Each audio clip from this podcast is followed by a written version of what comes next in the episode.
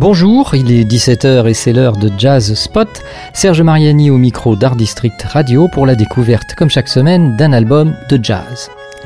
Il se passe tous les jours des choses magnifiques dans le domaine non essentiel des arts et dans celui de la musique en particulier qui nous intéresse ici tout spécialement. Il se passe des choses magnifiques telles que la sortie ce 15 janvier 2021 d'un album célébrant Astor Piazzolla qui aurait eu 100 ans cette année, un hommage que nous devons à la jeune bandoneoniste Louise Jalut, accompagnée ici de plusieurs fidèles musiciens déjà rassemblés sur le projet de la petite française Francesita, que sont venus rejoindre quelques invités remarquables. Citons-les tous dès maintenant car leur contribution aux interprétations des compositions d'Astor Piazzolla, telles que nous les propose Louise Jalut, dépasse largement l'apport instrumental de musiciens simplement excellents. Mathias Levy au violon et à la guitare électrique, Mark Benham au piano et au Fender Rhodes, venu remplacer Grégoire Letouvé, victime d'un accident digital l'empêchant de jouer sur l'enregistrement,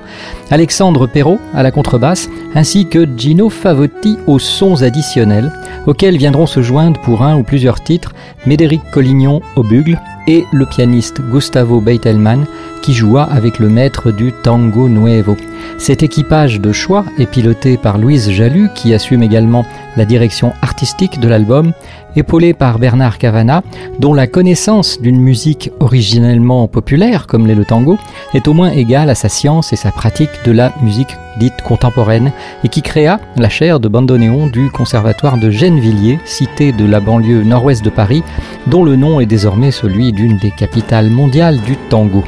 C'est avec une approche très jazz que Louise Jalut évoque sa perception de la musique de Piazzolla et le projet de cet hommage, déclarant ainsi Si l'on prétend apporter quelque chose de nouveau, il s'agit de faire autre chose, s'emparer de sa musique comme s'il s'agissait d'un standard et l'amener ailleurs et c'est bien ce que Louise Jalut parvient à réaliser en explorant la musique du compositeur et bandoneoniste argentin comme du cœur d'une majestueuse forêt sonore, en redonnant un souffle à chaque note dans chaque mouvement de l'instrument, en donnant au tempo de nouvelles allures ou, comme elle le disait elle-même dans notre conversation pour l'émission Jazz Corner, à l'occasion de la sortie du vinyle de Francesita, en prolongeant cette musique originellement tonale dans un esprit post-piazzolien, modal, et lors de moments d'improvisation dans les styles que propose le jazz, bien que l'improvisation ne soit pas étrangère à l'interprétation classique du tango. Bref, en redonnant vie à cette musique. C'est peut-être une citation que j'ai imaginée, ou plutôt que j'ai réinventée, qui sait, mais je l'aime bien.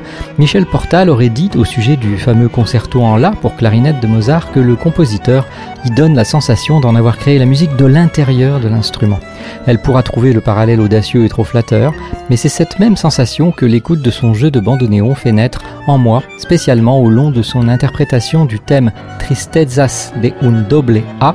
un thème traité d'abord en cadence au bandoneon par Louise Jalussol, puis dans une version longue que nous écoutons en ce moment.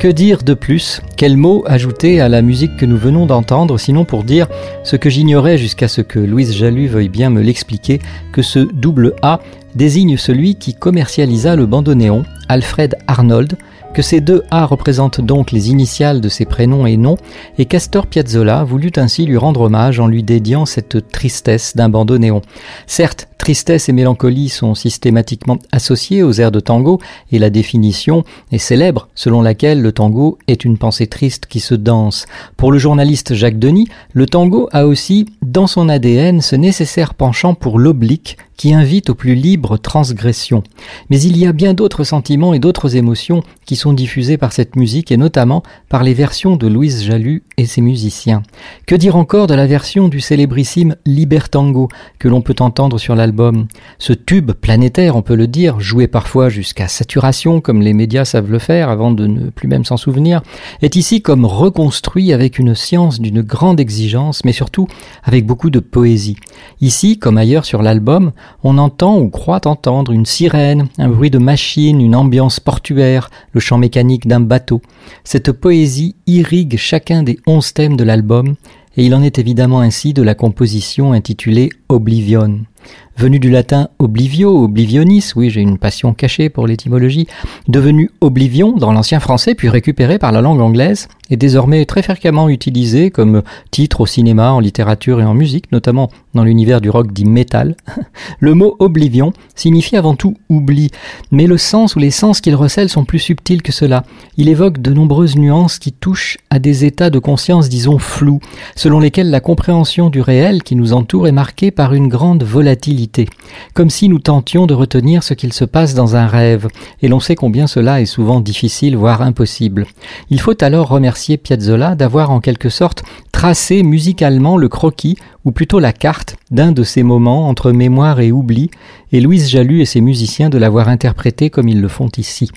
L'entrée du bandoneon comme celle un peu après lui du bugle de Médéric Collignon sont des moments musicaux intensément émouvants. De petites notes égrenées comme d'une boîte à musique nous accompagnent tendrement jusqu'au terme de ce qui sonne davantage comme la musique d'un rêve que comme une simple composition musicale, même pleine d'élégance et de virtuosité délicate. C'est magique et c'est dans cette magie, dans la lumière tremblante d'une lampe qui ferait défiler devant nous les images d'un futur merveilleux comme autant de souvenirs heureux de l'enfance, que s'achève ou plutôt reste suspendu ce thème magnifique. Vous ne serez pas surpris alors que je vous propose de nous dire au revoir en écoutant la version jalousienne de l'Oblivion de Piazzolla. Elle scintille au cœur du trésor qu'est cet album, Piazzolla 2021, enregistré à la Cité de la Musique à Paris durant l'automne 2020, sorti sur le label Clart Records et distribué par Pias.